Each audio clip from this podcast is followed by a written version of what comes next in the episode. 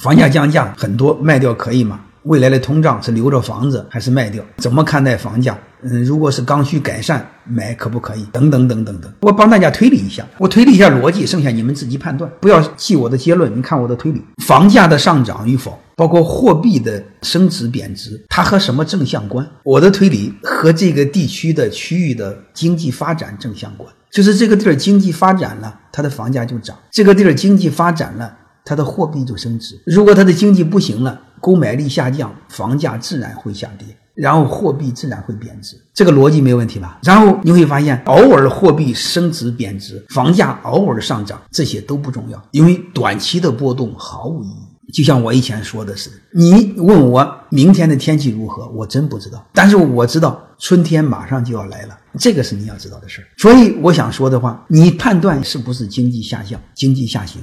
甚至经济衰退，如果是大的周期的经济下行，它可不是三两年能缓过劲来的，这个是你要思考的。所以，在这个逻辑下，有可能房价下降是一个大的趋势，长久的趋势，包括通货膨胀，而且货币贬值也是个趋势。这是我的推理啊，不一定对，仅供你们参考。然后你只要知道这个逻辑，剩下你就知道了。那你说这个房价也会跌，货币也会贬，那我留哪一个？你看留哪一个都贬，你说留哪一个？我用我的认知推理哈，这个你们自己判断。既然都贬，你只需要思考一个事儿：哪一个对你生存更重要？就是当你没饭吃的时候，哪一个能让你活着？我认为哪一个就贬值速度慢，哪一个重要，哪一个就慢。当你没饭吃的时候，哪一个能重要？这还用我说吗？所以这就是我的推理。当你把这个知道了，你就知道你怎么看货币，你怎么看房价，你是留货币。